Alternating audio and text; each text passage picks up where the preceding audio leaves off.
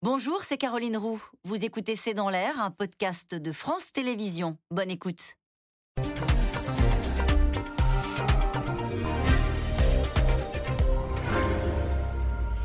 Bonsoir à tous et à tous. Nous attendons vos questions, SMS, Internet et réseaux sociaux pour alimenter notre discussion. Qui a saboté le gazoduc Nord Stream? La question agite les services et les diplomaties du monde entier. Moscou parle d'un acte terroriste, saisit le Conseil des Nations Unies. Washington dénonce la désinformation russe par mesure de précaution. La Finlande, voisine de la Russie, renforce la sécurité de ses sites stratégiques. La Suède, les deux, la Suède, les deux centrales nucléaires du pays qui sont passées en vigilance accrue. L'Europe retient son souffle car le ministre de la Défense ukrainien a prévenu les infrastructures critiques des Alliés pourraient être prises pour cible euh, par la Russie. En clair, le conflit s'étend avec ce qu'on appelle une guerre hybride qui ne se joue plus seulement entre Kiev et Moscou. Gazoduc, la nouvelle guerre, c'est le titre de cette émission. Avec nous pour en parler ce soir, Anthony Bélanger, vous êtes éditorialiste, spécialiste des questions internationales à France Inter. Emmanuel Dupuis est avec nous ce soir. Vous êtes consultant défense, sécurité et armement et président de l'Institut prospective et sécurité en Europe. Elsa Vidal, vous êtes rédactrice en chef euh, de la rédaction en langue russe RFI. Enfin, euh, Sylvie Matelli, vous êtes économiste, directrice adjointe de l'Institut de Relations internationales et stratégiques. Et je rappelle que vous êtes l'auteur de La géopolitique de l'économie aux éditions Erol. Bonsoir à tous les quatre. Bonsoir. Merci de participer à ce C'est dans l'air en direct. J'ai décidé de commencer toutes les émissions comme ça pendant les, pendant les, les, les semaines qui vont venir. Qui a saboté le gazoduc Nord Stream? Anthony Bélanger. La Russie. C'est vrai? Mais oui, la Russie, parce qu'il y a, pour une raison très simple, c'est qu'en fait, euh, D'abord pour une zone de timing. On voit bien qu'en ce moment, ce que fait, essaye de faire Moscou, c'est de, de, faire des manœuvres de diversion. C'est-à-dire faire en sorte de ne, que toute la presse européenne et que le monde soient focalisés sur autre chose que sur le terrain ukrainien, où elle n'avance pas, où elle recule même, et où les Ukrainiens sont en train petit à petit de grignoter de plus en plus de territoires, notamment dans, autour de, dans la fameuse région de Kharkiv. On parlera peut-être de cette ville de Liman que les Ukrainiens sont en train de reprendre et qui est un nœud stratégique très très important. On n'en parle pas? Non, on parle d'autre chose. C'est une politique de diversion. Et par ailleurs, parce Ça coûte que... cher la diversion quand même de, de faire exploser pour un gazoduc Pour l'instant, pas grand-chose parce que, encore une fois, c'est un investissement allemand qui a certes coûté un milliard, de 10 milliards d'euros, je, je pense au Nord Stream 2, mais qui ne servait à rien et qui avait été interrompu. Et par ailleurs, le, gars, le, le, le tuyau Nord Stream 1, lui, avait été arrêté dès septembre. Donc en fait, ce que font les Russes, c'est lancer un avertissement. Pourquoi? Parce que pile dans la région passent d'autres gazoducs autrement plus importants en ce moment même pour l'Europe, notamment celui qui, qui, permet au gaz euh, norvégien d'atteindre l'Europe et la Pologne. Donc il y a une sorte d'avertissement sans frais lancé par les Russes à l'ensemble de l'Union européenne. Je suis capable de vous nuire. Anthony Bélanger, les Russes qui apparaissent très remontés depuis hier, qui euh, saisissent euh, le Conseil de sécurité des Nations Unies, qui parlent d'actes terroristes. Ça, c'est de bonne guerre, c'est une méthode russe. Ça, ça. Très bien, on avait compris. Euh, du coup, c'est celui qui dit qui est. Emmanuel Dupuis, euh, sur cette question qui est posée. Alors, euh, Anthony Bélanger nous dit ce sont les Russes, il n'a aucun doute, et vous? Alors, moi, je suis un peu plus dubitatif, mais néanmoins, il y a un faisceau qui donnerait l'impression que les Russes ont plutôt l'avantage de euh, se s'aborder eux-mêmes. Je rappelle qu'il y a deux gazoducs, Oui. hein, Nord Stream 1 Et deux. et 2. Alors Nord Stream 2 n'a jamais fonctionné, puisque la dernière partie n'a jamais été finalisée. On parle de 1224 km, c'est quand même absolument considérable. Et comme l'a dit Anthony, le, le, le modèle économique de Nord Stream 1 était déjà acté, puisqu'il y avait un consortium et que tout le monde a payé. Par contre, Nord Stream 2, c'est un peu plus compliqué, puisque les Russes en sont la propriétaire à 100%. D'accord. Gazprom en est à 100%. Néanmoins, ce que l'on cons- constate, c'est que, évidemment, il y aurait la possibilité, pour la Russie, euh, de faire cela sur d'autres gazoducs, et pas seulement sur les gazoducs du voisinage, sur les gazoducs dont nous sommes de nouveau de plus en plus dépendants. Je pense aux gazoducs septentrionaux, Ouais. Transmed, entre l'Italie et euh, l'Algérie, plutôt entre l'Algérie et Vous voulez dire s'il voulait gêner l'Europe, il n'aurait pas visé Non, cela, non, puisqu'il ne ils fonctionne disent- plus. Ils nous disent qu'ils peuvent le faire Ils peuvent le faire ailleurs. D'accord. Ouais. Vu la technique qui aurait été employée, une charge de 100 kg qui aurait été déposée à proximité, Ça, on sait? Ah bah oui. ça circule beaucoup, D'accord. avec, de manière insistante. Comment est-ce qu'on dépose une charge de 100 kilos euh, On l'a fait tomber, d'un navire? Ou, ou on l'a placé là, par anticipation, en disant que l'on peut, euh, que l'on peut éventuellement piéger ses propres infrastructures. Ouais. Ce n'est pas le cas de Transmed ou de GME, c'est-à-dire le gazoduc Maghreb-Europe. Mais ça prouve que les Russes sont rentrés dans cette hybridité que vous évoquez. Ouais. On appelle ça le seabed warfare, c'est-à-dire que sur le plateau continental, il y a non seulement des gazoducs, mais il y a des câbles sous-marins qui nous fournissent en télécommunications, En qui nous électricité. fournissent en électricité, qui nous fournissent en Internet. Et que c'est une cible hors limite, hors champ de bataille. Je suis d'accord avec Anthony. Tout ce qui nous focalise loin de l'Ukraine permet de ne pas montrer ce qui va mal sur le tas d'opérations. Il n'y a que les Russes qui auraient intérêt euh, donc à détourner l'attention, à nous montrer qu'ils sont capables de nous couper de l'approvisionnement d'autres gazoducs Alors, je- Oui, Oui. Ou, ou est-ce que des Américains pourraient avoir un intérêt je vais répondre diplomatiquement et, et en- de manière très circonstanciée. En juin dernier, la sous-secrétaire d'État américaine, Victoria Nuland, a dit Nous ne voulons pas que Nord Stream 2 fonctionne.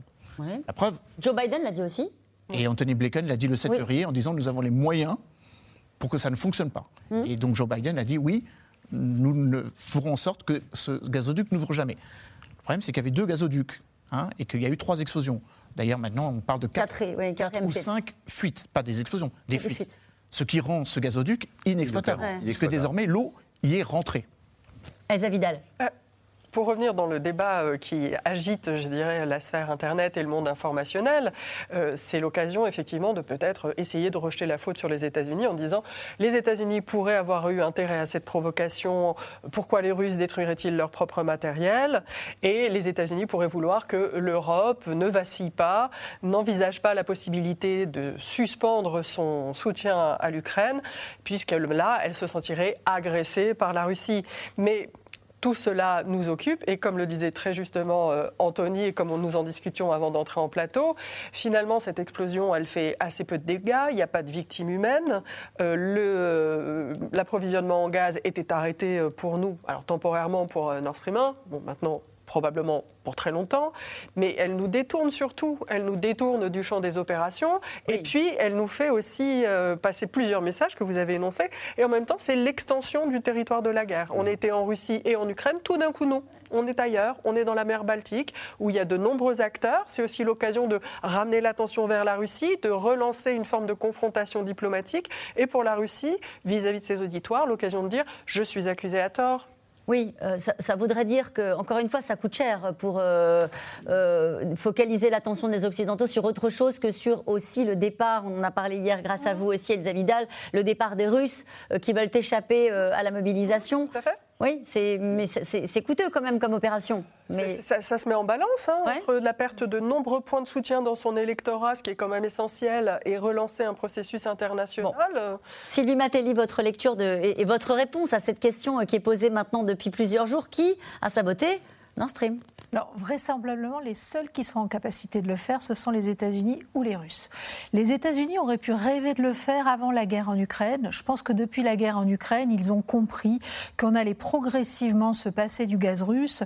Et au fond, la tension était moindre. hein. Les sanctions avaient été levées sur Nord Stream 2. euh, et on sentait que la pression était moindre.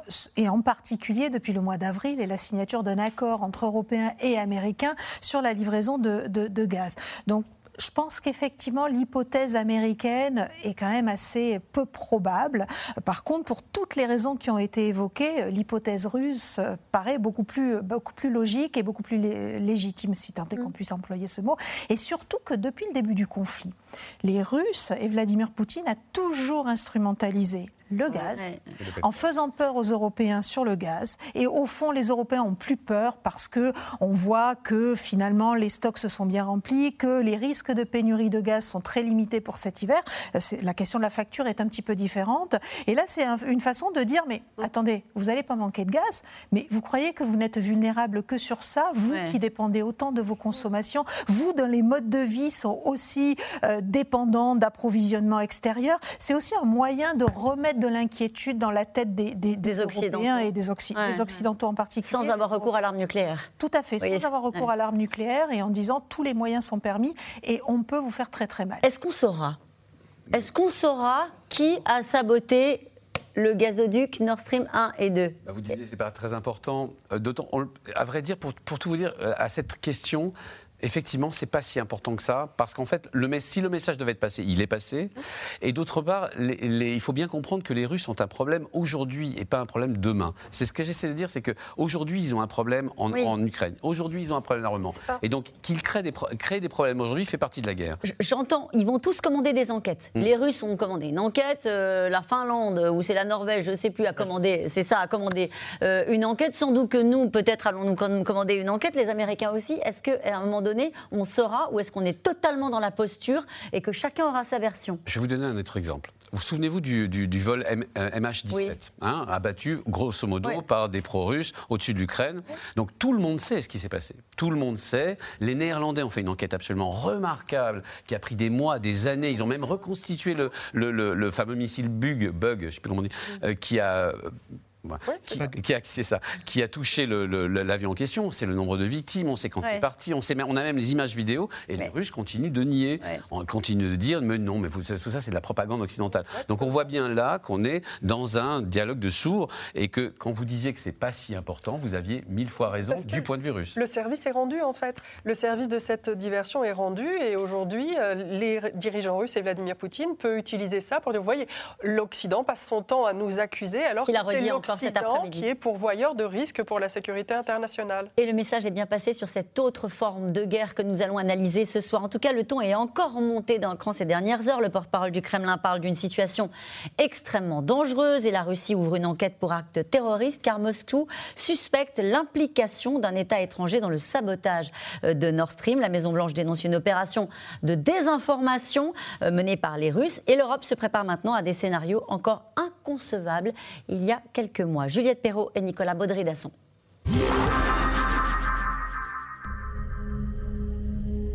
La mer Baltique toujours en ébullition.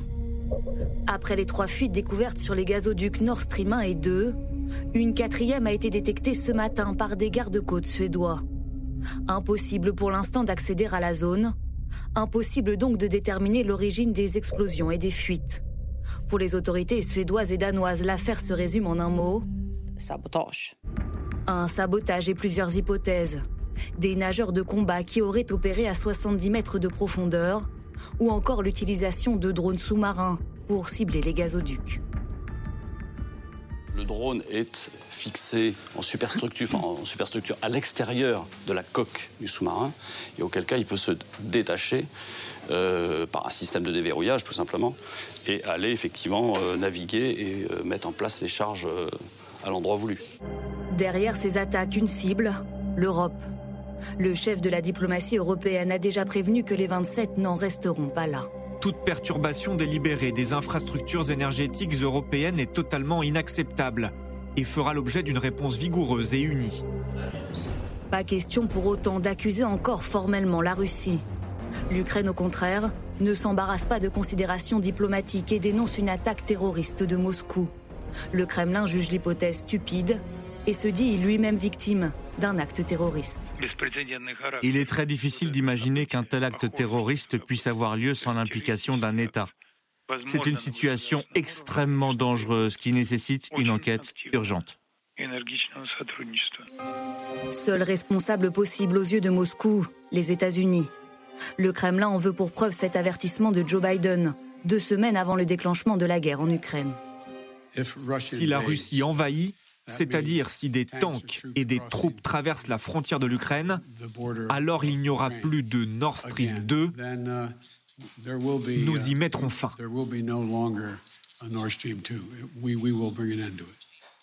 Cet après-midi, la porte-parole de la diplomatie russe va jusqu'à accuser Washington de profiter de la situation.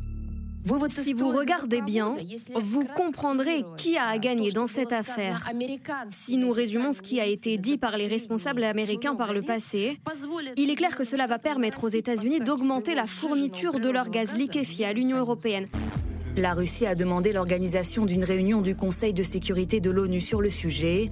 Elle aura lieu demain. Mais en attendant, sur le terrain, le temps presse, avec une préoccupation majeure, les fuites de méthane qui se poursuivent au niveau des pipelines. Um, Il y a beaucoup de méthane qui sort de ces deux pipelines. Or, le méthane, est 30 fois plus dangereux pour l'environnement que le CO2. Tout cela est donc très dangereux pour le climat et la biodiversité. Un risque écologique et sécuritaire qui s'impose, hasard du calendrier, le même jour que l'inauguration d'un nouveau gazoduc stratégique. Baltic Pipe devrait transporter chaque année 10 milliards de mètres cubes de gaz entre la Norvège et la Pologne. La promesse d'une souveraineté énergétique retrouvée, veut croire le Premier ministre polonais. L'époque de la domination russe dans le domaine du gaz prend fin. L'époque qui était marquée par le chantage, les menaces et les extorsions est terminée. Cette nouvelle infrastructure pourrait-elle à son tour être la cible d'attaques? Les gazoducs représentent-ils désormais une nouvelle arme de guerre? Juste une question, Emmanuel Dupuis. Quand on parle de ces infrastructures-là, est-ce qu'on est dans le cadre de ce que l'OTAN appelle les infrastructures vitales? Oui, bien sûr. Euh, c'est précisément ce que l'OTAN et l'Union européenne veulent défendre. Joseph Borrell, le représentant pour l'Union européenne, l'a dit. Euh, ce sont des infrastructures qui appartiennent à l'Union européenne. Donc une bonne partie de, ces, de ces gazoducs ont été payés par l'Union européenne, même si le gaz qui y transite est russe. Euh, alors c'est un élément intéressant parce que ces explosions ont eu lieu dans les eaux territoriales. Donc c'est ni dans, pardon, dans les eaux, euh, les eaux internationales. Zone économique exclusive, donc il y a quand même une, un intérêt des pays euh, de, dans le suivi des eaux, des eaux, territoriales. Mais ça implique que des pays de l'OTAN. Ouais. Le Danemark, la, la Lituanie, la Suède bientôt dans l'OTAN avec euh, l'Oblast, la région de Kaliningrad, qui n'est pas très loin. On pourrait penser qu'un sous-marin pourrait être parti du siège de la flotte de la mer Baltique. Néanmoins, c'est aussi un signal. Vous, pays européens, vous, membres de l'OTAN, vous n'arrivez pas à protéger vos infrastructures vitales. On a ce qu'on appelle l'article 5. Et donc l'article 5 pourrait être engagé, puisqu'il il s'agit d'infrastructures. L'article 5, il faut nous rappeler ce que c'est? L'article 5 qui précise que si un État de l'OTAN est attaqué par un État tiers, pas entre l'OTAN, Bien sûr. Si la Turquie venait attaquer un autre pays de l'OTAN, l'article 5 ne fonctionnerait pas. Et donc ça assure le principe de la sécurité collective. Donc ça serait une provocation aux membres de l'OTAN. Bah, Dites donc, est-ce que vous allez mettre en mouvement votre article 5 euh, bah, s'il est attesté je crois que, Dimitri Peskov l'a laissé entendre dans son discours, Pourquoi? disant que l'Europe n'est pas protégée. Il y, a un autre, il y, a un autre, aspect aussi, c'est que euh, l'Europe n'est pas protégée et l'OTAN n'est même pas capable de protéger ses infrastructures. L'article 5, d'accord, on, ne le met pas en branle pour, pour, pour, des raisons qui sont a priori des raisons objectivement importantes, mais on n'est pas aussi, on aussi absolument pas capable de protéger. Cette... Donc la, ça veut dire qu'il démontre, pardonnez-moi, juste pour bien comprendre la, démonstration que vous êtes en train de faire, ça veut dire qu'il souhaite aussi démontrer une nouvelle fois notre faiblesse. L'inanité de l'OTAN, c'est-à-dire depuis le début, euh, il y a aussi une espèce de preuve par l'absurde que l'OTAN n'est pas capable, au fond, de mm. protéger ce qui est vraiment important, c'est-à-dire les infrastructures économiques essentielles de l'Union européenne et de ses membres, en disant vous n'avez ni installé euh, des systèmes de surveillance, ni même installé, eh bien, je sais pas, des systèmes de contre, de contre mesures euh, sous-marines pour protéger des choses aussi essentielles que ces fameux euh, gazoducs Nord Stream 1 et 2, et surtout la, somme des gazoducs qui passent par là. Mm-hmm. cette phrase du ministre de l'Intérieur allemand, nous devons nous préparer à des scénarios qui étaient encore inconcevables il y a peu. Euh, parce qu'il y a une alerte hein, qui a été faite aussi par euh, le ministre de la Défense ukrainien en disant attention, alliés de l'Ukraine, vos infrastructures à vous aussi peuvent être visées, Sylvie Matelli. Et, au-delà des infrastructures, c'est vos intérêts qui peuvent être visés. Vous pouvez devenir co-belligérant. C'est le, euh, c'est le terme qui fait débat depuis le début du conflit, avec des Occidentaux qui estiment ne pas être co-belligérants et des Russes qui en discutent très fortement. Donc très clairement, on est dans ce scénario-là. De quoi on parle quand on parle d'ailleurs des infrastructures? Qu'est-ce qu'on met derrière? Euh, Je le disais tout à l'heure rapidement en débutant cette émission, c'est des informations de l'après-midi. La Finlande, donc, euh, qui a une frontière avec la Russie, qui renforce la sécurité de ses sites stratégiques, il faut nous dire ce que c'est. Et puis la Suède, deux centrales nucléaires, les deux centrales du pays, euh, sont passées en vigilance accrue. Là, on est, on est sur des sites stratégiques avec une centrale nucléaire, c'est de cela qu'il s'agit Oui, c'est de tout cela. En fait, la, notion d'infrastructure critique s'est élargie en fait au fil des années, au fur et à mesure des crises.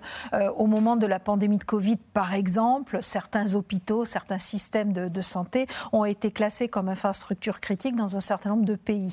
Donc c'est euh, tout ce qui permet en fait à une économie, à, un pays de fonctionner correctement. Les télécommunications, les télécommunications, donc Internet, euh, tous les câbles sous-marins, les gazoducs, les oléoducs, etc., etc.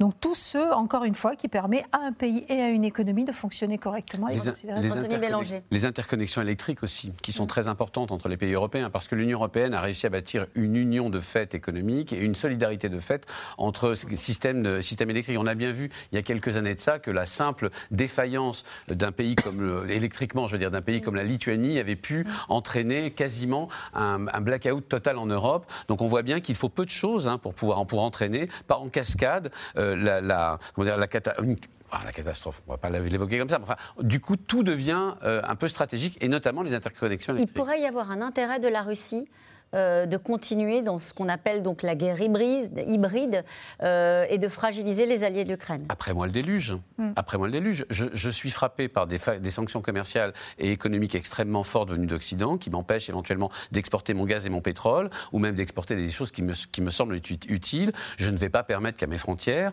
euh, ceux qui ont organisé ces sanctions puissent, puissent continuer de prospérer tranquillement. En, coupant le gaz, en menaçant de couper le gaz, par exemple, entre la Norvège et l'Europe, en ce moment, c'est la Norvège qui fournit l'essentiel du gaz à l'Europe. Eh bien, elle dit, la, Russie dit, euh, il n'est pas question peut-être que je vois continuer de baisser, par exemple, le prix du gaz et du pétrole, comme c'est le cas en ce moment, où le, gaz a retrouvé des niveaux qu'il n'avait pas atteints depuis août 2022, c'est-à-dire qu'il baisse, comme le pétrole en ce moment, où, la Russie vend son pétrole à perte, euh, en ce moment même, puisqu'il lui faut 69 dollars le baril pour le vendre. À, pour le vendre Là, ça fait remonter les prix, du coup. Hein, Alors voilà, ça fait un peu remonter les prix, mais par ailleurs, il n'est pas question que l'Europe en profite. Et donc, si jamais vous couper, même d'une manière euh, sauvage, le gaz euh, venant de Norvège par, un, par ce type, par ce type d'opération, eh bien, vous faites exploser le prix du gaz, et vous mettez l'Europe en difficulté. Mais Emmanuel Dupuis, on voit bien qu'on change complètement du coup de, de, format, c'est-à-dire qu'on passe euh, d'une guerre sur le terrain entre, vous le disiez tout à l'heure, Elsa Vidal, entre la, Russie et l'Ukraine de manière très claire, avec même une guerre d'un autre temps,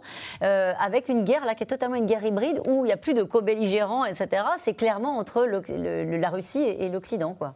Alors le concept de la guerre hybride n'est pas nouveau. Hein. D'ailleurs, c'est le chef d'état-major russe Valéry Gerasimov qui l'avait conceptualisé dès 2014, en évoquant le fait qu'à côté de, des opérations cinétiques, mmh. il y a des opérations euh, sous le seuil qui permettent d'influencer et d'obtenir des résultats plus probants que l'action militaire.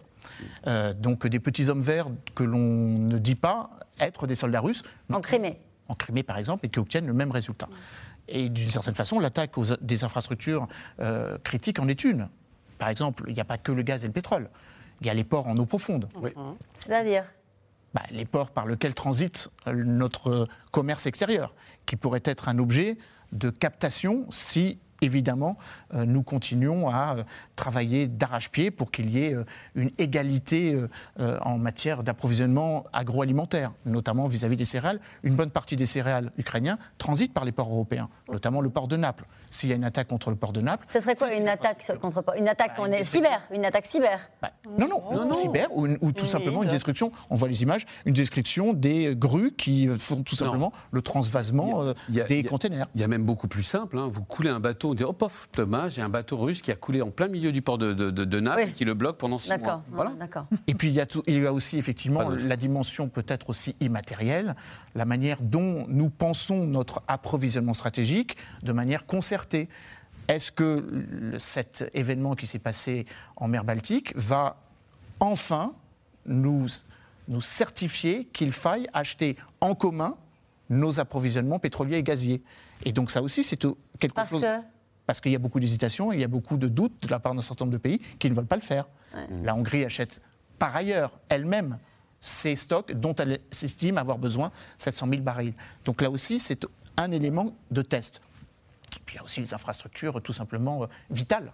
Hein. il y a les infrastructures euh, stratégiques et puis les infrastructures vitales. L'eau devient les adductions d'eau, les barrages, les réservoirs d'eau deviennent des infrastructures que l'on pourrait cibler. La question est, est-ce que du coup l'Europe, euh, la France euh, ont renforcé la sécurité de ces sites-là comme l'ont fait d'autres pays Sylvie Matelli Oui, depuis le début de la guerre en Ukraine, depuis longtemps, depuis avant ça? Depuis quelques années, avant la guerre en Ukraine, et ont aussi renforcé, c'est aller jusqu'à accroître le contrôle des investisseurs étrangers, des investisseurs sur ces infrastructures critiques, qui est étroitement contrôlé depuis, euh, depuis quelques années, depuis une dizaine d'années à peu près. Euh, ce qu'il faut bien voir, en fait, c'est que le concept de guerre hybride est assez récent, mais la guerre hybride en tant que telle, elle a toujours existé. Euh, on coulait les embargos, les sanctions, on coulait des, des, bateaux commerciaux pendant la Première Guerre mondiale ou la Deuxième. Enfin, c'est quelque chose qui a toujours existé. Simplement, ce qui s'est passé, et on en revient toujours au même point, c'est qu'à partir de la fin de la guerre froide, on s'est convaincu que, au fond, c'était plus les stocks qui avaient de la valeur, qui créaient de la, du pouvoir, de la richesse, qui... c'était les flux.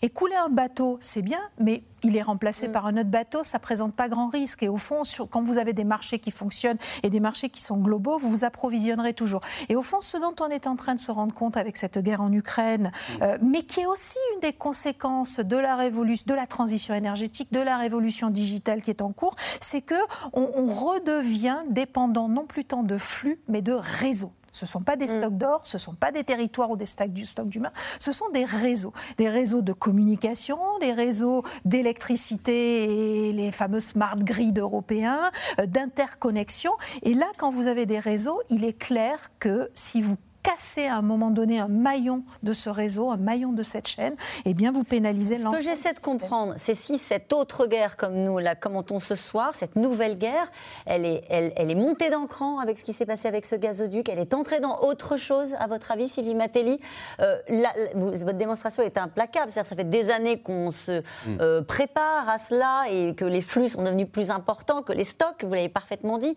mais est-ce que là, on, on est dans autre chose? Est-ce qu'il y a une accélération avec ce qui s'est passé avec ce gazoduc à vos yeux? Alors, l'accélération, elle est probablement dans la stratégie de Vladimir Poutine, qui se rendant compte qu'il perd la guerre sur le terrain, mm. euh, est prêt à employer toutes les armes, en fait, pour essayer de s'en sortir d'une manière ou d'une autre, voire aussi pour faire diversion, comme ça a été très bien dit au début de l'émission.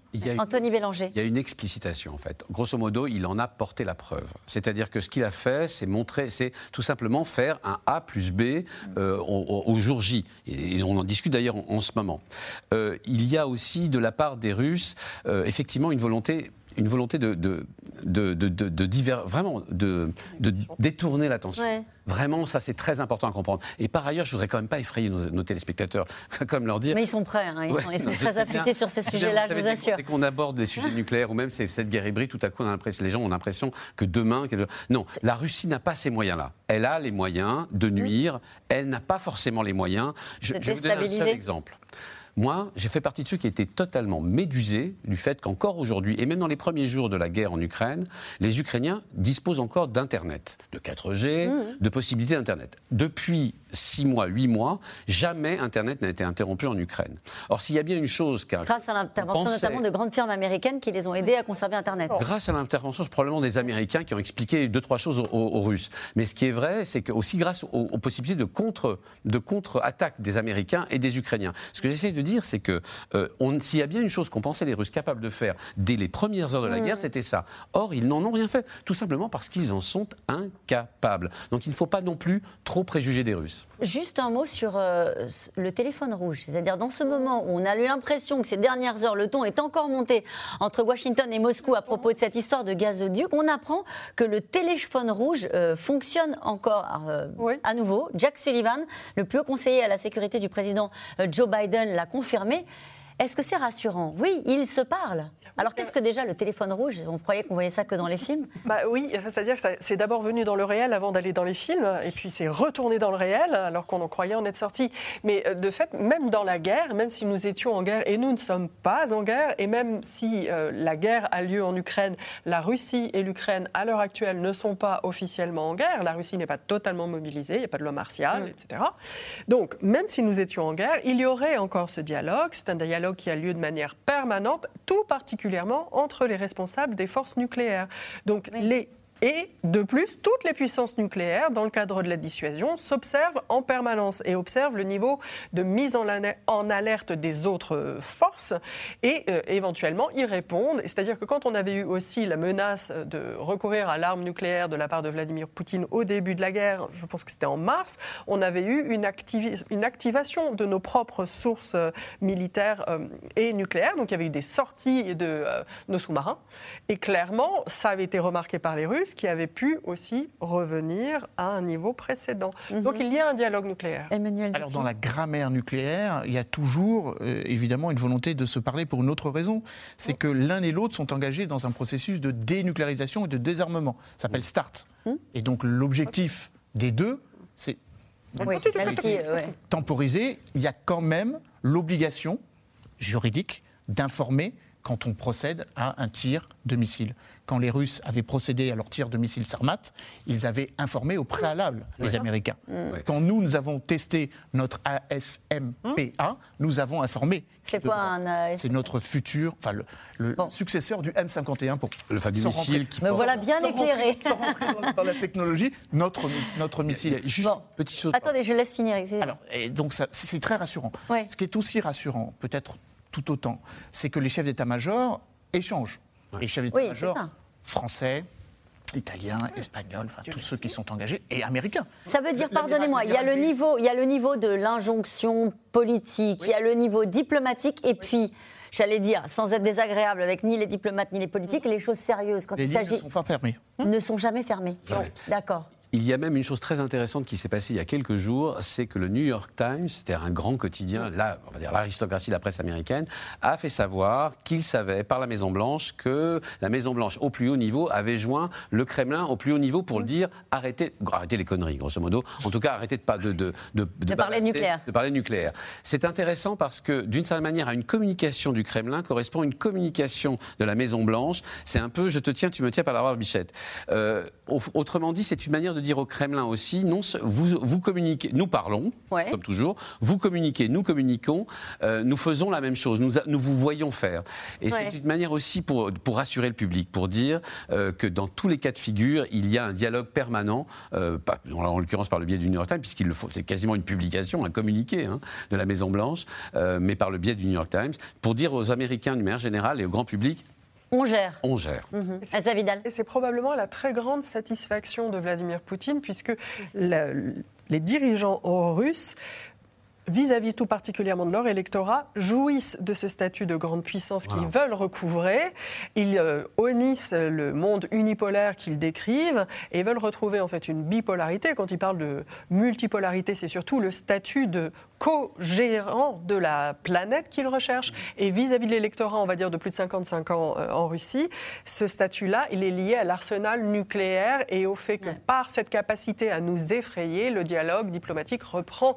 Joe Biden veut parler à Vladimir Poutine, pas l'inverse. Dans cette guerre hybride, les cyberattaques sont devenues euh, l'arme de déstabilisation privilégiée des Russes et les hôpitaux français en ont fait les frais récemment, comme dernièrement à Corbeil-Essonne. Une attaque revendiquée euh, par des hackers russes. Les conséquences, vous allez le voir, sont très vite dramatiques et très coûteuses. Reportage Alain Pirot, Théo Manval et Christophe Roquet. Mars 2021, Vague de cyberattaques contre des hôpitaux français. À Oloron-Sainte-Marie, en plein après-midi, les ordinateurs s'arrêtent. Sur l'écran, un message exige une rançon de 50 000 dollars. Tout le système de soins devient d'un coup inaccessible. Comme tout est informatisé au niveau de la prise de rendez-vous, eh on ne savait pas qui allait venir. Donc les gens euh, se sont présentés, euh, on ne savait pas qui allait arriver, pour quelle euh, raison.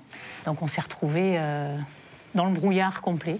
Plus d'outils informatiques, plus de téléphone non plus entre les services. Il faut revenir en urgence aux méthodes d'avant, papier et crayon pour les dossiers des patients. Donc on devait retranscrire euh, toute la liste de médicaments avec euh, le moment de l'administration, matin, midi, soir ou coucher, avec les doses. Les dossiers papier, on en a gardé quelques-uns, au cas où. en espérant ne plus jamais nous en servir. Mais en tout cas, euh, c'était une expérience compliquée. En tout, neuf mois d'activité très perturbée. Radio, scanner et même laboratoire sanguin hors d'usage. Un an et demi plus tard, l'établissement n'a pas payé de rançon, mais tout remettre en service lui aura coûté 700 000 euros et servi de leçon.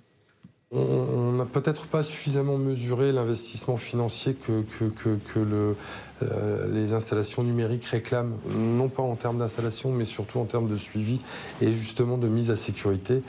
Et que c'est euh, une part du budget euh, des hôpitaux, comme des, comme des autres institutions, je crois, qui est peut-être un peu négligée.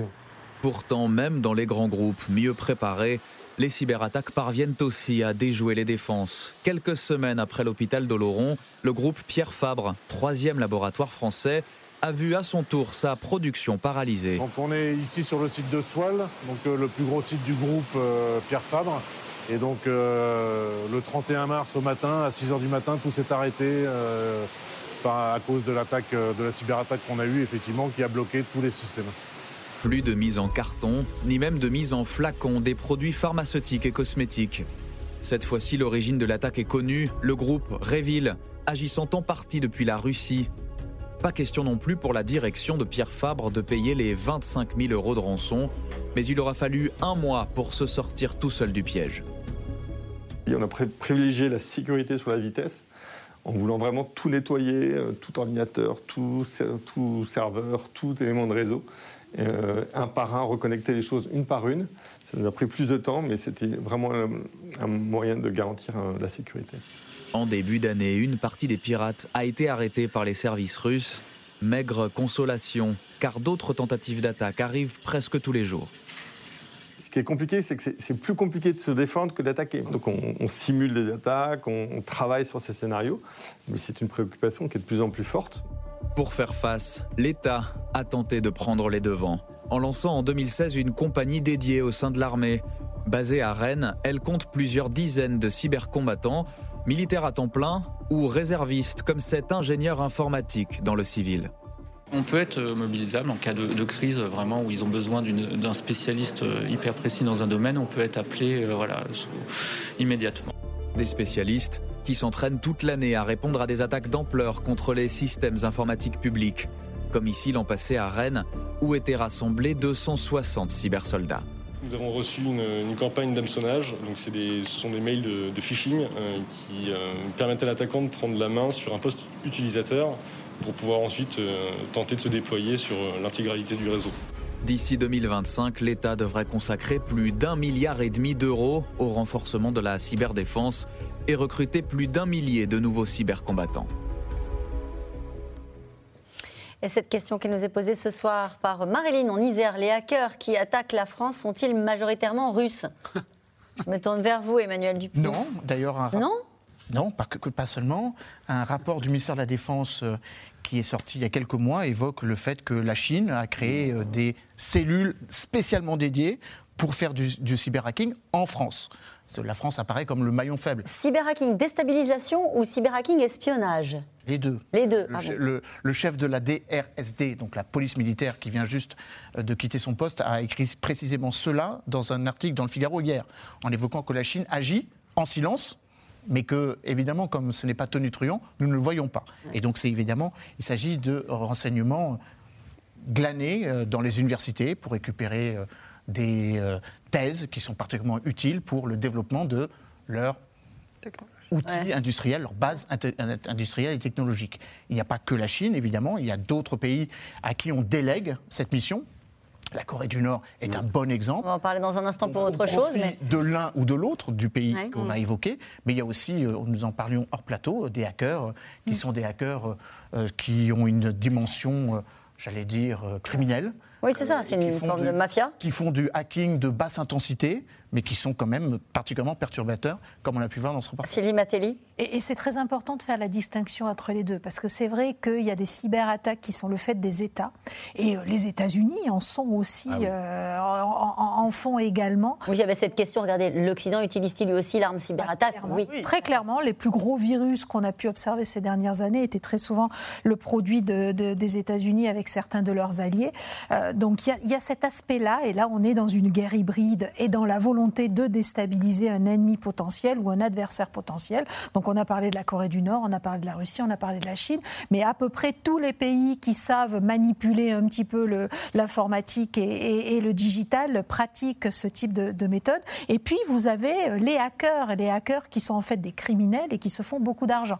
Et là ils sont majoritairement en Russie, voire en Ukraine. Et puis parfois ils travaillent même pour l'État. Et parfois, ils travaillent pour l'État et souvent, ils travaillent pour des réseaux mafieux et ils gagnent beaucoup d'argent. Quand on vous demande une rançon, comme c'était le cas de, l'hôpital que vous avez cité dans votre reportage, très clairement, ce sont des gens qui sont là pour faire de l'argent. Mais est-ce qu'il pourrait y avoir, puisque si nous revenons au sujet qui nous préoccupe ce soir, avec la guerre en Ukraine, est-ce qu'il pourrait y avoir une recrudescence de ce type d'attaque dans ce contexte-là? Et est-ce que c'est une crainte, même des grandes entreprises françaises, par exemple, Sylvie Matelli Alors oui, très clairement. Et d'ailleurs, je m'en étais étonnée au début de la guerre, parce que la guerre quand même dure depuis sept mois. Je m'en étais étonnée dans une de vos émissions au début de la guerre, et à l'époque, un de vos invités avait répondu que pour ce qui concerne les cyberattaques, dans le cas d'une guerre hybride, euh, les Français et les Européens en général avaient, avaient accru leurs investissements, et on l'a très bien vu dans votre reportage, et c'était protégé. Et si ça ne s'était pas produit, c'est peut-être aussi parce qu'on était mieux protégé. Rappelez-vous aussi, au tout début du conflit, il y avait eu une, euh, un certain nombre de hackers, de jeunes hackers, parce que sont souvent des jeunes petits génies de l'informatique, russes et ukrainiens, qui s'étaient ligués en expliquant qu'ils ne voulaient pas participer à cette guerre et donc qu'ils ne lanceraient pas des attaques pour déstabiliser euh, l'Ukraine ou un certain nombre de pays qui soutenaient l'Ukraine. Donc vous voyez que les intérêts des hackers ne rejoignent pas forcément les intérêts des, États euh, à un instant T. Anthony Bélanger. En Russie, en Russie c'est très compliqué de, de, voir, de faire la différence entre les hackers, les hackers comment dire, euh, mafieux et les hackers d'État parce que c'est probablement un statut hybride. C'est-à-dire que de temps en temps, on, leur permet mm. d'une certaine façon de gagner leur vie, en rançonnant un ou deux hôpitaux en Espagne ou en France. Et de temps en temps aussi, on utilise leurs services dans des fermes euh, pour, pour, pour servir les intérêts d'État. C'est d'autant plus important pour les Russes euh, qu'en en fait, il ne faut jamais oublier que des centaines de milliers de jeunes Russes, depuis 2012 notamment, ont quitté le pays. C'est-à-dire ces jeunes Russes très bien formés, ces ingénieurs que l'université russe forme si bien, euh, eh bien sont face à, l'idée de vivre dans un régime comme celui de Vladimir Poutine, ont préféré bah, voter avec leurs pieds et partir en Allemagne ou ailleurs. En Europe, c'est environ 300 000 jeunes Russes qui tous les ans partent de Russie. Et donc, il y a peut-être, la Russie a peut-être faim de ces hackers. Et puis, troisième chose, quoi qu'il arrive, à la fin, on finit toujours par accuser la Russie, ce qui sert ses intérêts. C'est-à-dire qu'au fond, qu'elle l'ait fait ou qu'elle ne l'ait pas fait, à la fin, on en est tous à en discuter. Et au fond, cette espèce de nuisance de basse intensité qui, euh, tout, qui concerne un hôpital en France, une entreprise électrique en Espagne, euh, une entreprise tout court d'ailleurs en Allemagne, sert, les intérêts euh, euh, à, long, à, moyen, à court, moyen et long terme d'une Russie qu'on imagine toute puissante. Mais parce qu'il n'y a pas de réplique à chaque fois, il n'y a pas de riposte. Ça, c'est très intéressant. Parce que, vous voyez, juste, vous, citiez des exemples, je vous en donne un autre. Fin août, le Monténégro a été visé par une cyberattaque. Ils ont évidemment là aussi euh, mis en cause les services euh, russes. Euh, la ville de Caen a été attaquée lundi et à chaque fois, c'est vrai qu'on retrouve une trace identifiée comme telle de la Russie. Il y a un précédent qui est très intéressant, qui est que quand Joe Biden est arrivé au pouvoir, il a fait savoir en direct à la télévision lors d'une interview de 60 Minutes que si les Russes imaginaient un instant que, les Russes allaient comprendre ce que ça signifiait qu'une réplique américaine. Et euh, que le journaliste lui avait demandé, mais qu'est-ce que, vous voulez, qu'est-ce que vous voulez dire par là? Et Joe Biden lui avait répondu, je ne vous le dirai pas, mais les Russes comprendront. Et dans les semaines et les mois qui ont suivi, visiblement, les Russes ont compris. Parce que les, les niveaux d'intensité des attaques sur les États-Unis ont fortement baissé. Et encore une fois, je reste convaincu que si l'Ukraine aujourd'hui dispose encore d'Internet, c'est parce que les Américains font confondre aux Russes tout ce qu'ils auraient à perdre en termes d'attaques de la part de la première puissance économique, euh, technologique et, militaire du monde sur un, pays au fond de seconde zone qu'est la Russie. On a l'impression, Elsa Vidal, que c'est une guerre en parallèle que se mènent euh, les puissances, euh, les grandes puissances d'ailleurs, sur, sur ce terrain-là, sur le terrain, on n'a pas parlé au début de l'émission du gazoduc, mm. mais aussi de ses infrastructures, et une guerre qui a déjà commencé depuis plus longtemps que la guerre en Ukraine et qui va gagner en intensité. Oui, pour moi, tel que j'essaie de me le représenter, pour moi c'est une série... C'est un briquet oui, c'est une série de cercles concentriques. En fait, on a le terrain matériel de la guerre lui-même, euh, confrontationnel directement avec des êtres humains. Et puis, on a euh, derrière des réseaux, des flux et aussi des secteurs et des rhétoriques qu'on peut activer au besoin, que ce soit la, sécurité informatique. En fait, depuis des années, on a quand même aussi créé des associations euh, dans nos, dans nos mentalités, dans nos médias, qui nous permettent de penser à risque terroriste, risque informatique, euh, criminalité et capacité à nuire. On a vu de nombreuses interventions des services de sécurité russes sur les territoires européens qui se sont fait prendre la main dans le sac à plus d'une opportunité. Et donc, c'est ce que dit très bien Anthony, ça permet de générer une image de la Russie qui est extrêmement dissuasive. La, si on passe dans les coulisses, le réel, si on parle en termes de nombre d'hommes, budget, capacité véritable à faire, euh, budget militaire, qualité de l'armement, qualité de la formation, là, on entre dans une réalité beaucoup moins la, la vraie différence, c'est comment on réplique je vous posais la question, sur le terrain militaire, le terrain du réel, comme vous dites, mmh. il y a des règles, il y a des frontières, euh, il y a des armes qu'on a pu utiliser, d'autres qu'on ne peut pas utiliser. Dans cette guerre-là, euh, y a-t-il des frontières Y a-t-il des limites Et peut-on riposter Si on revient à notre affaire de gazoduc, quand bien même il y aurait la preuve que ce sont les Russes, quelle ah serait la riposte ah bah, Peut-être sur... politique, bien évidemment. Comme à toute attaque, il y a deux types de riposte, la défense et l'attaque. Mm. Donc vous pouvez riposter en produisant vos propres attaques et en, affaiblissant l'adversaire. Vous pourrez riposter en vous défendant et en vous préparant. Et c'est peut-être sur la défense qu'on n'a pas été bon euh, mm. ces dernières années et qu'on est en train de monter en puissance. Alors aujourd'hui, je pense que la défense de nos intérêts vitaux et la cybersécurité de, de, de, nos services publics est, est réelle. Simplement, on se rend compte que les hôpitaux que des, infrastructures plus, locales sont moins bien protégées. Et puis il y a un élément qui est extrêmement important, c'est qu'au-delà de ça, il y a une question d'influence qui se joue aussi. Et c'est vrai que les réseaux sociaux ont été des vecteurs de cette influence. Rappelez-vous les élections aux États-Unis, l'élection de Donald Trump en 2016. Il a quand même été prouvé qu'il y avait eu des ingérences russes. Est-ce qu'elles ont permis l'élection de Donald Trump? On n'en saura jamais rien. En tout cas, c'était l'objectif, c'était l'enjeu. Et, et c'est ce qui prouve qu'on peut aussi instrumentaliser des populations via ces réseaux sociaux. Donc ça aussi, c'est une faiblesse. Et là, quelle est la réponse? C'est un petit peu plus compliqué. Et il y en avait eu pendant l'élection française aussi, en tout cas, une tentative euh, pour le, dans le QG d'Emmanuel Macron. Très vite, allez-y. Oui, je voulais juste ajouter, mais Vladimir Poutine, c'est ça. C'est un homme du KGB, c'est un homme de l'ombre. C'est un homme qui, dans les années 80, a fait de du trafic de, de, technologies duales entre la, entre la Russie et l'Occident. C'est un homme qui a rencontré des terroristes de la fraction armée rouge pour essayer de voir s'il ne pouvait pas influencer par le biais d'attentats les politiques en Europe. C'est ça, c'est ça qui est au pouvoir, les fameux Siloviki à Moscou. Hum. Emmanuel Dupuis, Alors, très vite. L'Union européenne et l'OTAN en ont conscience depuis longtemps. Hein, c'est devenu une ligne opérationnelle. Le cyberespace vient compléter la terre, l'air et la mer où les confrontations se font. Et donc, d'une certaine manière, il s'agit de se défendre. D'ailleurs, la France n'est pas en reste, puisque la revue de défense, cyber, cyberdéfense, remonte à janvier 2019, avec même une option d'action informatique offensive. Ça veut dire, pour répondre à votre question, que, nous savons nous défendre, mais que nous savons aussi attaquer des attaques préventives. Ou des en disant attention, ne nous attaquez pas parce que nous avons cette possibilité. Et on s'attend à une recrudescence de ce type d'attaque dans un contexte aussi tendu, sans doute, que, que celui que nous sommes en train de vivre. En tout cas, hier, alors que tout le monde avait euh, les yeux rivés sur euh, la mer Baltique, la Corée du Nord a tiré un missile, deux missiles balistiques euh, visant l'espace maritime entre le Japon et les deux Corées. Et pendant ce temps-là, ça, ça s'est produit à la veille de la visite de la vice-présidente américaine Kamala Harris. Et d'ailleurs, pendant le déroulement d'exercices militaires conjoints entre les États-Unis et Séoul, Léa de Mirchian et Benoît Thébault.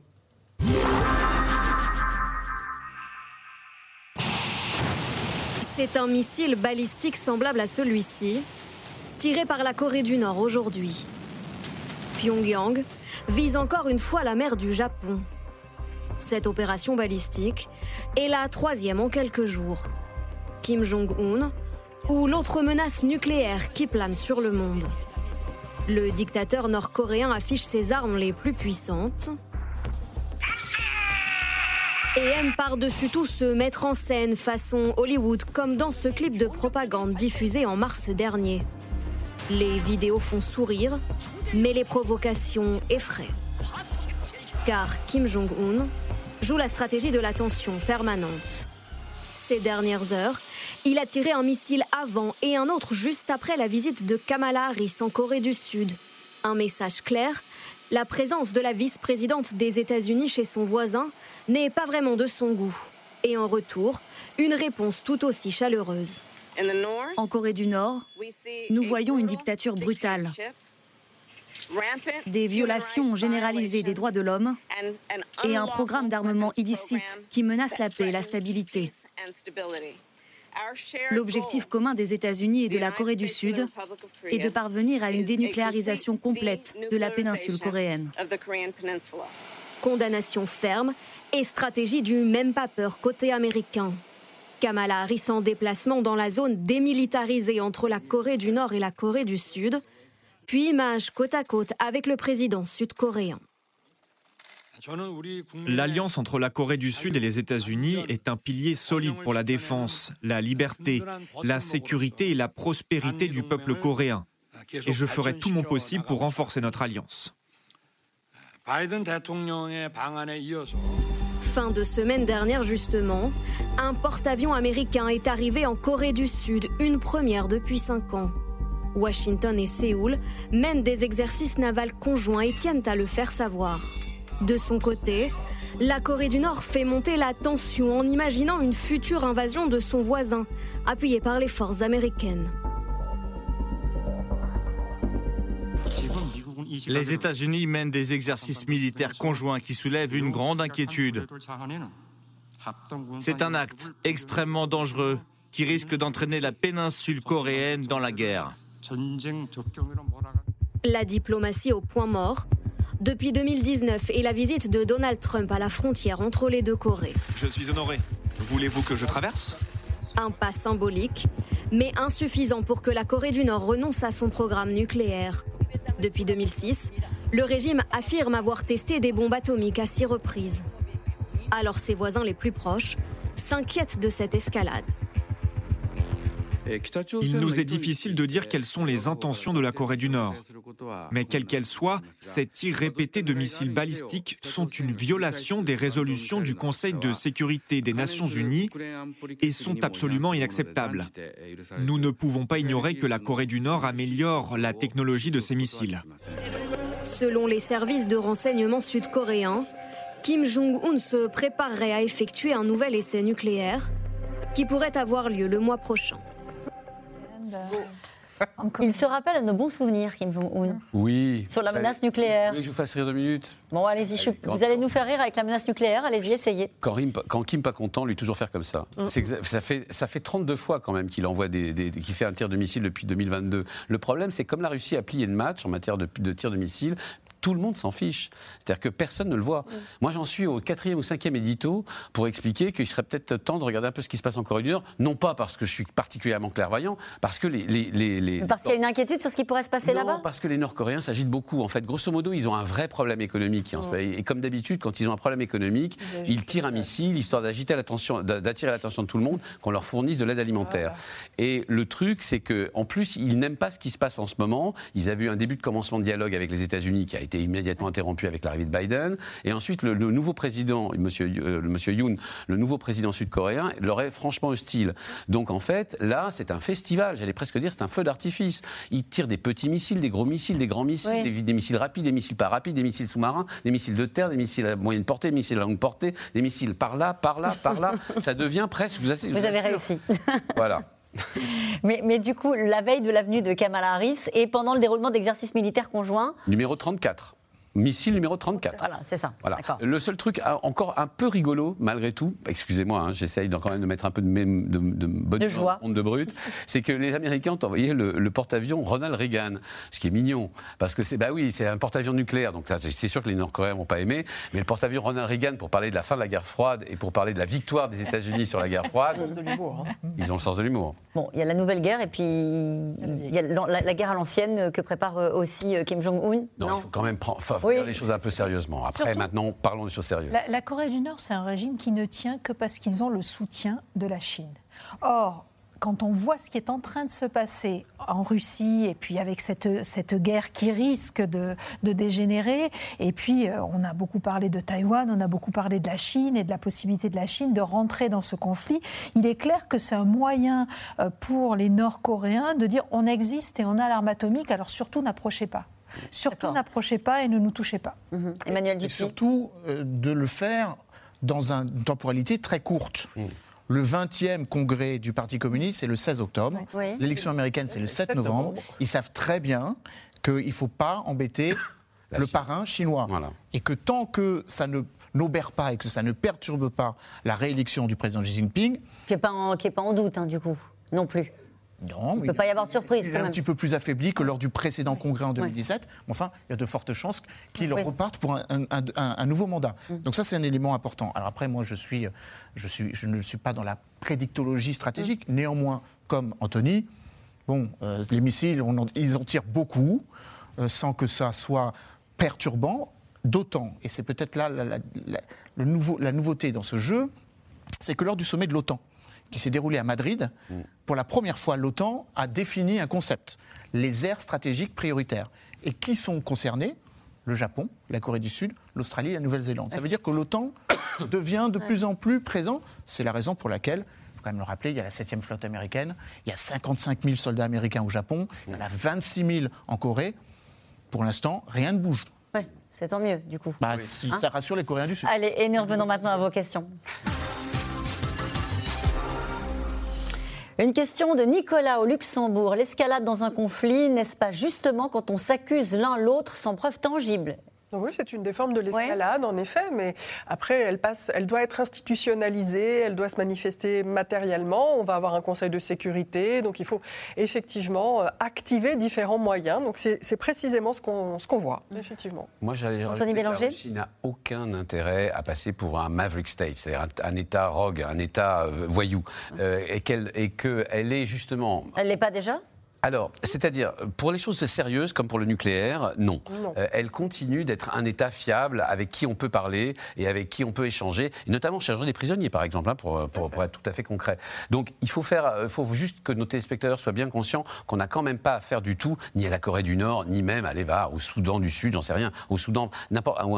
On n'a pas affaire à ça. On a quand même affaire à Il une puissance sait jusqu'où ne pas aller, vous le diriez comme ça, ou est-ce qu'on considère qu'il a complètement Mais- euh, franchi toutes les lignes rouges en faisant ce qui se passe aujourd'hui en Ukraine il a des intérêts en Ukraine qu'il qu'il- qu'il essaye de contrebalancer, qu'il ne peut pas défendre militairement alors qu'il le défend par d'autres moyens. Voilà. Mais par contre, il ne veut pas passer, il veut continuer d'être un interlocuteur responsable. Ça, ça me semble assez évident. Et on va juste dire qu'il va prendre la parole demain, Elsa Vidal. On en attend quelque chose. Alors, c'est pour l'annexion des, des- des quatre régions. hein. Ça va entériner l'annexion des quatre régions. Alors, on en attend quelque chose. D'abord, on en attend euh, la répétition du scénario qui avait vu euh, l'annexion de la Crimée, donc euh, avec des signatures de traités, puis un vote de la Douma suivi d'un vote du Conseil de la Fédération la semaine prochaine. Mais on en attend aussi euh, un abondant et très long discours dont on ne sait pas s'il va porter sur l'introduction de la loi martiale, l'élargissement de la mobilisation, mais il y a quand même énormément de craintes euh, en Russie parmi euh, la population russe, qu'elle soutienne ou qu'elle ne soutienne pas hein, cette guerre. Il y a eu un, un récent sondage de l'Evada qui disait à nouveau que même chez ceux chez qui la guerre avait entraîné un sentiment de fierté, maintenant domine un sentiment de crainte. Mais vous êtes en train de nous dire qu'il pourrait annoncer la mobilisation générale demain? Oui, il pourrait euh, tout à fait annoncer la mobilisation générale ou l'entrée, l'introduction de la loi martiale ou la déclaration euh, effectivement que la Russie se met sur le pied de guerre face euh, Mm. à l'Ukraine qui ne renoncerait pas à reprendre les territoires qui lui ont été. C'est ce qui a été dit par Volodymyr Zelensky, qui souhaite reprendre l'intégralité des territoires ukrainiens, y compris la Crimée. Oui. Euh, une question de Marie. N'est-ce pas la stratégie habituelle de Poutine de se poser en victime alors qu'il est l'agresseur? Oui, il essaie de dévier l'attention. On a cessé de le dire pour ce plateau et sur, plein, Mhm. sur tous les plateaux auxquels les uns et les autres participons. Évidemment, il se convient aussi, parce que l'État russe, enfin, le formalisme de l'État russe compte. Euh, L'annexion, même si elle n'est reconnue par personne, sera reconnue par la Russie, par la Douma. Et par la Corée du Nord, Ah qui avait reconnu les précédentes annexions avec la La Syrie. Corée, la Corée du Nord avait été la seule à reconnaître l'annexion et le Avec référendum de mars 2014 en Crimée. Ce que n'ont pas fait les Chinois. ce que n'ont pas fait les Chinois et ce que n'ont pas fait d'autres alliés, notamment la Biélorussie, par exemple. Mais euh, je crois qu'effectivement, la Russie n'est pas un État failli, c'est un État qui a un- une forme de formalisme. Donc elle doit respecter ce formalisme, ne serait-ce que pour pas que le président soit déconnecté de sa population. S'il perd ça, là, c'est la fin de son régime. Une question de Robin dans l'Indre. Quelle méthode a pu être employée pour ce sabotage avec vous, Emmanuel Dupont Alors, soit une mine. Vous nous avez dit, ils ont lâché la Soit une mine larguée, soit une mine qui était prépositionnée, soit un bathyscaphe qui est parti d'un sous-marin, un sous-marin de poche si vous voulez. On est quand même à 75 mètres, donc ça peut être des nageurs de combat, mais enfin, c'est un c'est compliqué quand même. hein. Le, le fond marin euh, n'est pas si évident que ça.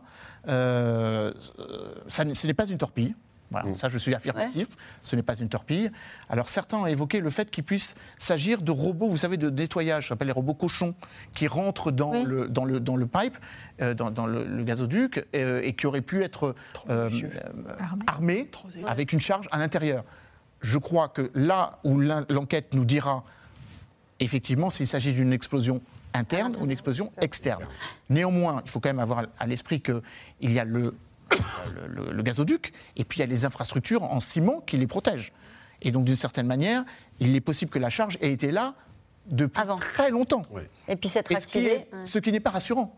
Ça voudrait dire qu'il y en a peut-être ailleurs, ailleurs. ouais. et qui pourraient exploser. Et ça, ça, ça, on le saura techniquement, on peut le savoir. On ne peut pas intervenir pour l'instant parce qu'il y a encore la fuite de gaz. Bah, dès que la fuite de gaz sera, euh, sera arrêtée, euh, comblée, il y aura cette enquête. Euh, une question de Vincent Moselle. Vous ne trouvez pas curieux qu'en temps de guerre, en France et en Europe, on ne surveille pas nos installations stratégiques?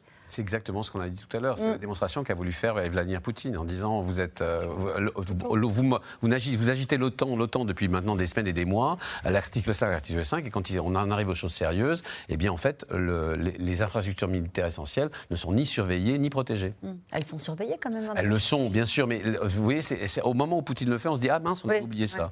Une question de Catherine en Côte d'Or. Euh, D'une certaine façon, peut-on dire que la guerre a franchi les portes de l'Union européenne, Elsa Vidal? Oui, on peut le dire. En tout cas, c'est le message qui nous est envoyé. Et c'est ce qu'il faut bien sûr craindre. Vladimir Poutine veut maintenant rappeler que le maillon faible ukrainien, ce sont ses alliés.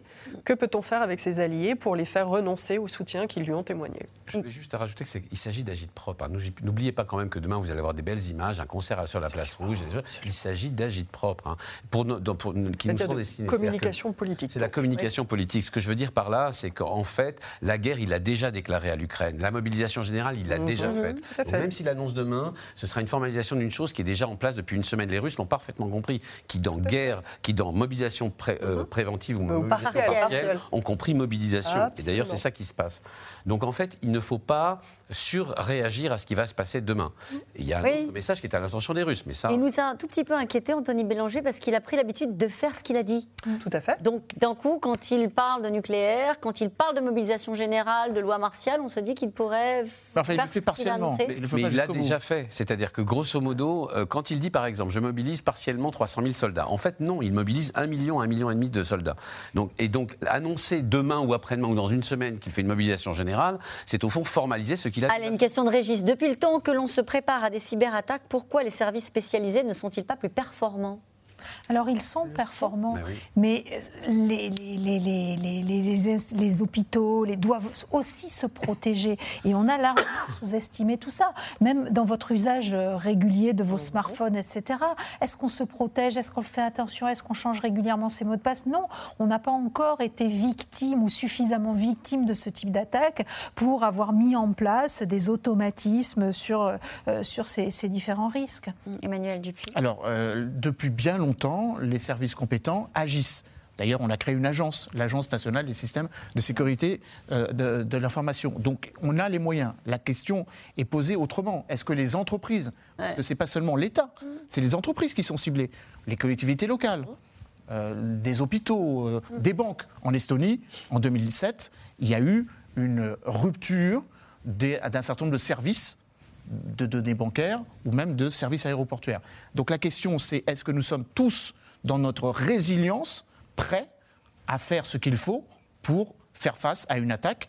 Et ça implique aussi les citoyens qui doivent être aussi vigilants avec les informations qui circulent par leur téléphone. Regardez cette, cette question. La destruction de câbles sous-marins serait-elle considérée comme un acte de guerre? Oui. Câbles sous-marins Les câbles sous-marins, télécommunications notamment. À quel niveau de la guerre on en est C'est-à-dire, euh, Oui. franchement, c'est c'est à façon. C'est-à-dire Ah. qu'on peut décider si oui ou non ça correspond à, une- à un acte. Allez, une dernière question. Julien dans l'Hérault. Jusqu'où va-t-on laisser aller Vladimir Poutine? C'est tout à fait ce qu'il cherche à savoir et c'est ce qu'il cherche à savoir depuis 2014. Et là, on est entré dans une séquence où il va nous rappeler que le soutien à l'Ukraine peut nous coûter cher. Est-on prêt à faire preuve de solidarité? Merci à vous tous. C'est la fin de cette émission qui sera rediffusée ce soir à 23h45. Il est l'heure de retrouver Anne-Elisabeth Lemoine et toute l'équipe de C'est à vous. Bonsoir Anne-Elisabeth. Au programme ce soir. Bonsoir Caroline. La France en col roulé pour passer l'hiver depuis que le ministre de l'économie a expliqué qu'il changera de look pour ne pas avoir à monter le chauffage de son bureau. Les conseils en communication d'énergie du gouvernement sont beaucoup moqués. Sont-ils pour autant inutiles pour sensibiliser les Français qui se demandent comment ils vont payer leurs factures On ouvre le débat dans un instant dans C'est à vous. Bonne émission et demain vous retrouvez Axel de Tarlet à partir de 17h30 pour C'est dans l'air l'invité et ensuite C'est dans l'air que vous pouvez retrouver quand vous le souhaitez en replay et en podcast. Belle soirée.